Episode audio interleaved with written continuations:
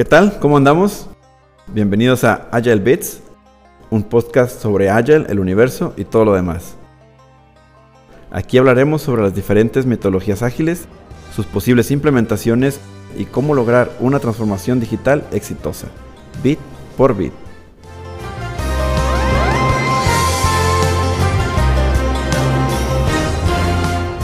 El tema de hoy es una breve historia de la agilidad. Para quienes nos sintonizan por primera vez, nuestro formato es casual sobre temas de Agile y tecnologías de información. No pretendemos tener todas las respuestas, pero sí algunas anécdotas que ojalá puedan serles de utilidad. Ahora sí, comenzamos. Soy Emanuel Benavides, Scrum Master certificado, y he cometido todos los errores que veremos hoy para ayudarlos a que los eviten. Hoy, como siempre, me acompaña el inigualable Dr. Scrum, Luis Erosa. ¿Qué tal, Manuel? Ah, bueno, gracias por la introducción, primero que nada. Este, por las flores también. Hoy vamos a hablar sobre eh, la historia de Agile, ¿no? Cómo se empezó a desarrollar, no necesariamente en la industria de tecnología de información, sino realmente del background que existe antes de esta tendencia que estamos viendo en las industrias. Este, ¿Qué es lo que sabe usted respecto de, esto, señor? Vamos a remontarnos. ¿De dónde viene la agilidad? No es tan antigua, tendrá tal vez unos 20 años, si acaso, que se empezó a discutir un poco, eh, bueno, ¿cómo hacemos eh, que el desarrollo de software sea más continuo, no ágil, porque la palabra no existía en ese entonces. Eh, el origen de los, de, en realidad viene de, de proyectos que eran de ingeniería, no de ingeniería de software, sino ingeniería dura. De manufactura, más o menos. Manufactura, más o menos, sí, claro. El, el, modelo original de los 70s, 80s, que era la cascada o el waterfall, este, se acoplaba muy bien en esos escenarios porque eh, el, la vida de, de, desarrollo de un proyecto de, de ingeniería, pues, como, ¿qué te diré? Como una, una planta de manufactura. O sea, desarrollabas un, un dock station, una computadora, un carro, un lo que sea. Entonces, el tiempo de cambio entre un ah, modelo y el otro, pues era largo. Y sí, y se esperaba, ¿no? Que duraran las cosas más tiempo, ¿no? Como algunos años antes de poder hacer alguna mejora considerable, porque algo funciona ahorita va a funcionar durante 10 años y para eso estaban planeadas las cosas, ¿no? Sí, sí, te, bueno, a un día, a hoy día, digamos que aplica un poco el, el, ciclo de vida entre un modelo de auto y otro, pues son 5 o 6 años, ¿no? En lo que cambia completamente el rediseño de la, de la forma del automóvil, el mismo tipo de automóvil. Bueno, este, entonces, como en, ese, como en esos tiempos, pues lo primero el hardware, lo primordial el hardware, y pasaban años antes de que se, se, hiciera un hard lock de ese, de ese modelo, y después se preocupaban por cuestiones ya de, software, digámoslo así, ¿no?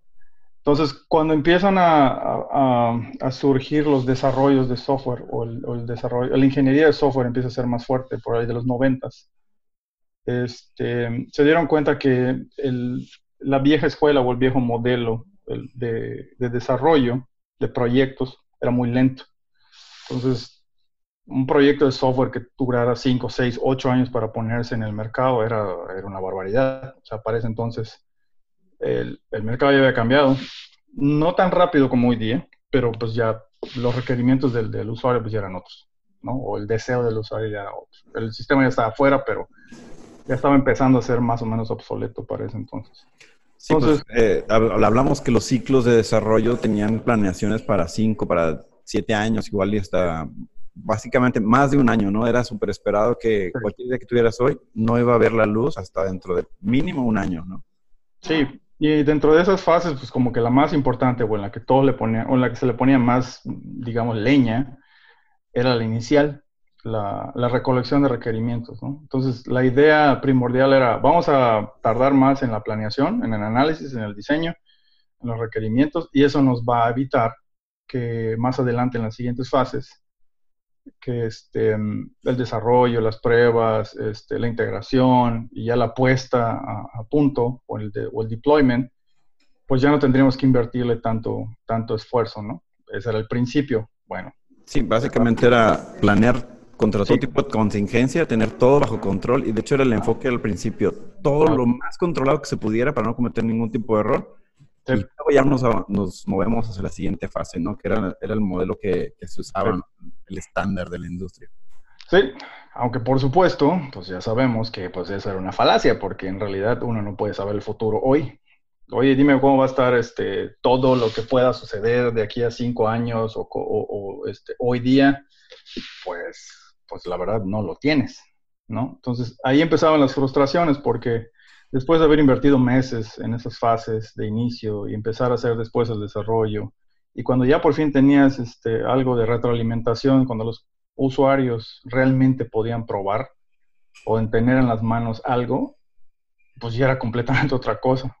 Y otro error eh, de diseño, de fondo que, que tenía esta metodología, bueno, tiene porque todavía se usa, es que estaba pensado como que, ah, pues todas las fases anteriores, para empezar, había que una estaba después de la otra y cuando terminaba la anterior, vamos con la siguiente. Entonces también existía el principio de que cuando ya llegamos a esa fase de pruebas e implementación, este, ya todo lo demás o anterior sucedió perfectamente. Entonces, no, no teníamos que hacer ningún cambio.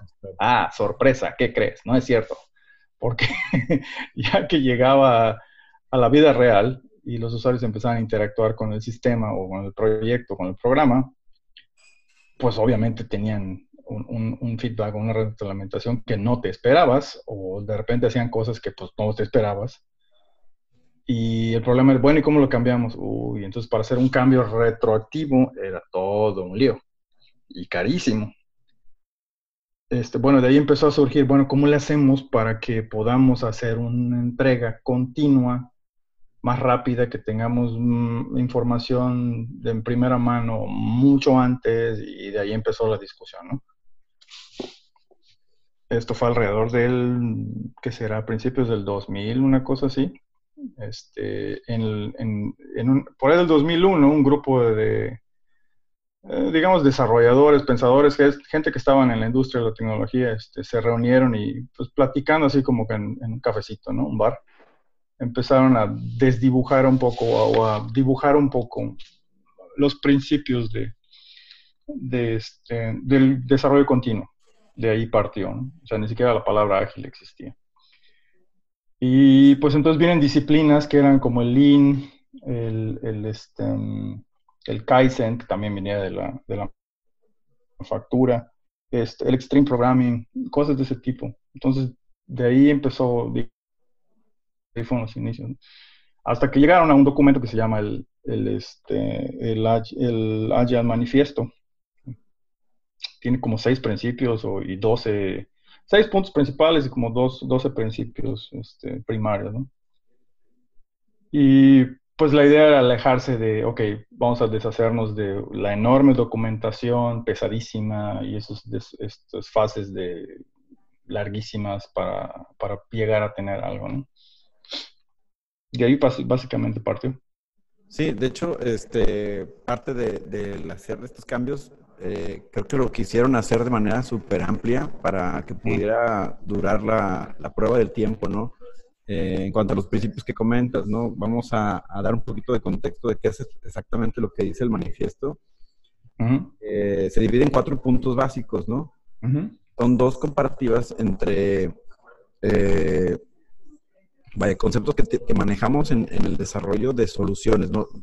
Sí. Hay que recordar que no lo hicieron nada más para, para ingeniería de software, sino lo hicieron como muy, muy amplio para poder abarcar eh, mejoras de procesos en lo que pudiera adaptarse. Entonces, primero es, los individuos y sus interacciones están sobre los procesos y las herramientas. antes era, entre mejor equipo tengas, mejor vas a poder hacer las cosas, cuando ahora ya nos damos cuenta y le damos más valor a que entre mejor capacidad estén las personas y sepan reaccionar este, como equipo, van a poder resolver mejores los, problemas que, que, un equipo avanzado que, que nadie, cual nadie se, se, habla entre sí, ¿no? El otro es, este, aquí sí entran en la cuestión de IT, el, el software que realmente sabe trabajar o que realmente es efectivo al resolver una solución, es más eficiente que tener una documentación extensiva de, enciclopedia que realmente vas a consultar nunca, ¿no?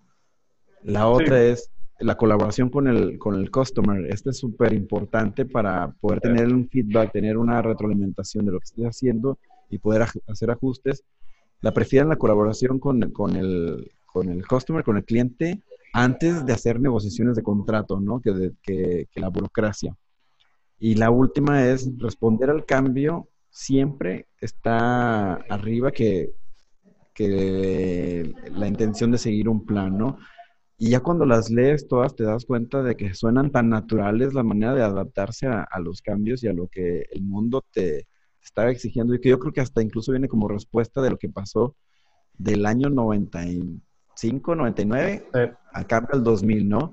Híjole, ¿qué vamos a hacer? ¿Cómo vamos a planear el Y2K? Tantas cosas que pudieron haber pasado y estos cambios suenan, suenan muy naturales, como de vamos a, relajarnos y vamos a realmente darle prioridad a lo que nos da realmente valor sobre, sobre una solución. Sí, es, correcto. Ahora, cabe mencionar una cosa, es, bueno, los principios no se, no se, se piensa o se espera que se lleven así como, como, la, como digamos que mandamiento, ¿no? O sea, una, tienes que llevarlo de esa forma, no necesariamente. Y otra cosa muy importante que mucha gente confunde, los términos que están al principio o los conceptos que se mencionan al principio contra los están en segundo, si lo ves como columnas, uno versus el otro, de la columna izquierda contra el de la columna derecha, no quiere decir que el izquierdo cancela al derecho, o lo que es lo mismo. Por ejemplo, hay uno que, que menciona este, interacción sobre tener una extensa y detallada documentación. Mucha gente confunde este, este en particular. Este, oye, entonces si, estamos haciendo un proyecto ágil o, somos ágiles o queremos operar de modo ágil, ¿no vamos a tener nada de documentación? No, no quiere decir eso. Uno no cancela al otro. Lo, que, lo, que, lo único que dice y la palabra clave es este, los conceptos de la izquierda superan a los de la derecha, o sea, vienen primero, son más importantes, pero no quiere decir que los, los segundos no existan. Correcto, o sea, como que tienen prioridad. Tienen prioridad. Entonces, es mucho más... El, el, clásico ejemplo es el de la documentación. La documentación es subjetiva y, es, y, está supeditada a la interpretación de la persona que lo está viendo o que lo está leyendo o que lo está asimilando. Y ese es el problema, por ejemplo, que tiene el correo electrónico también. ¿no? Muchas veces está sujeto a la interpretación, no tienes el contexto completo, etcétera, las, las capacidades técnicas o lo que tú quieras, ¿no?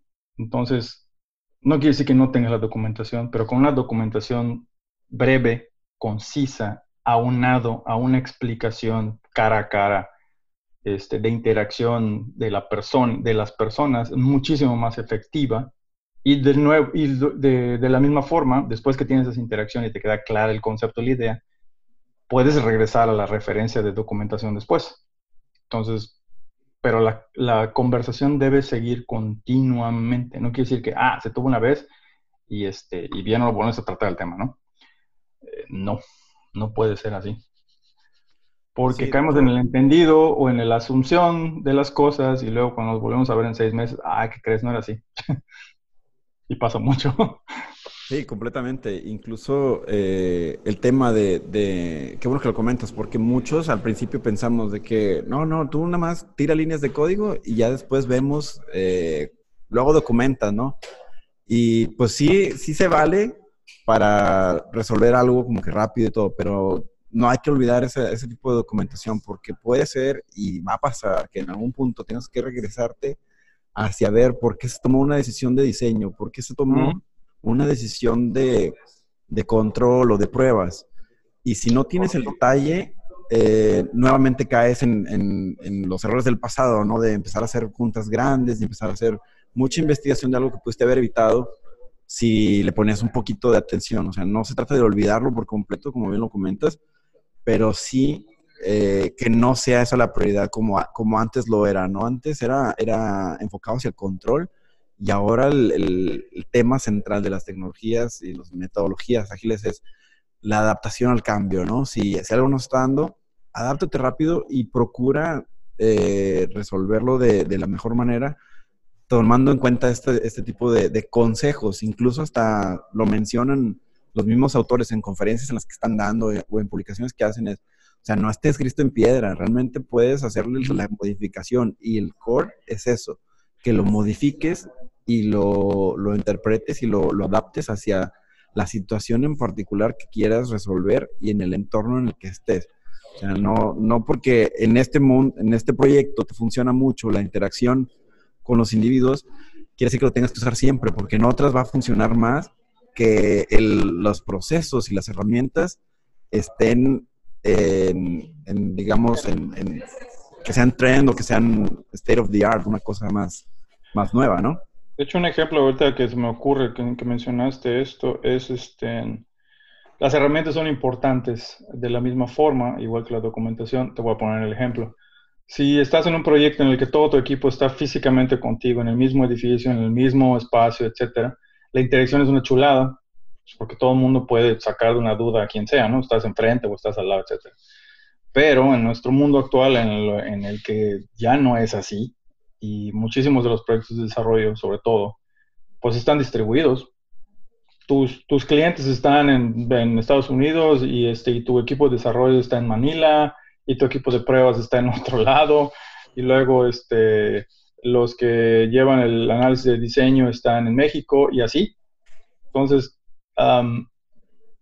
necesitas herramientas de colaboración, quieraslo o no. Porque al hacer una administración a través de correo electrónico y, y este, un Office, eh, es sumamente complicado y, lento. Entonces, lo que no tienes al tratar de implementar esto es tiempo. Son tiempos cortos. Y ese es el propósito. El, sentido de urgencia este, debe prevalecer. No es que vivas estresado y corriendo todo el tiempo, pero sí de que, ah, bueno, pues tenemos tres, cuatro días, ¿no? Este, vamos a pensarle un rato y nos vemos el fin de, el viernes este, nos juntamos hasta el viernes a ver cómo vamos, ¿no? No, pues, ¿qué crees? Ya para el viernes es tarde, señor. Este, tienes que tener una, interacción constante con, las personas que participan. Y eso se refiere a tu equipo de desarrollo, a tu equipo de pruebas, al, a los, eh, al cliente, al usuario final inclusive, y lo ideal sería la persona que va a utilizar al final de cuentas la solución, este, si tienes interacción con ellos, es sumamente importante.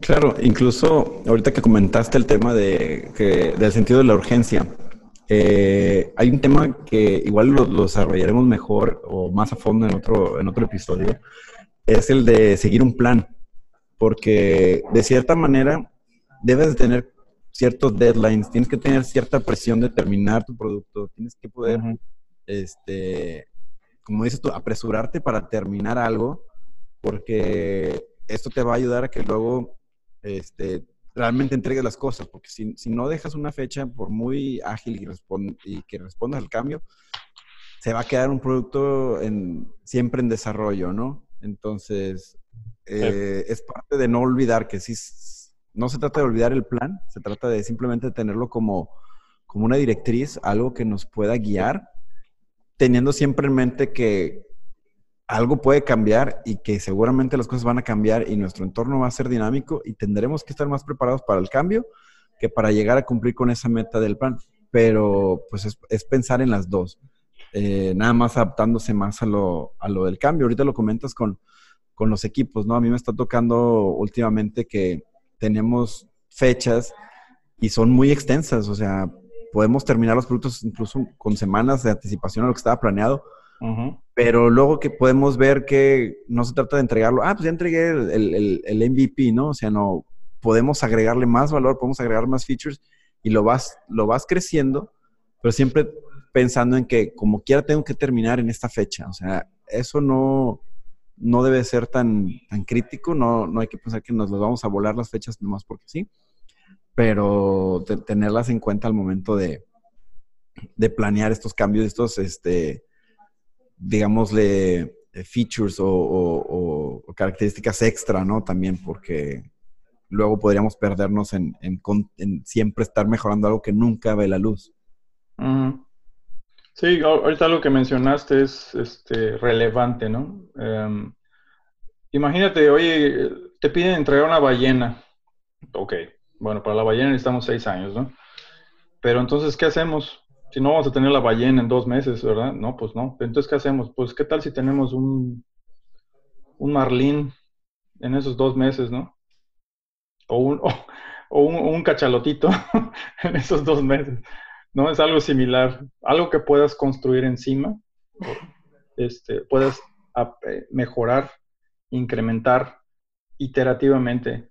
Necesitas algo como, como un, este, un cimiento, mínimo viable product que dijiste, y sobre él entonces continúas construyendo.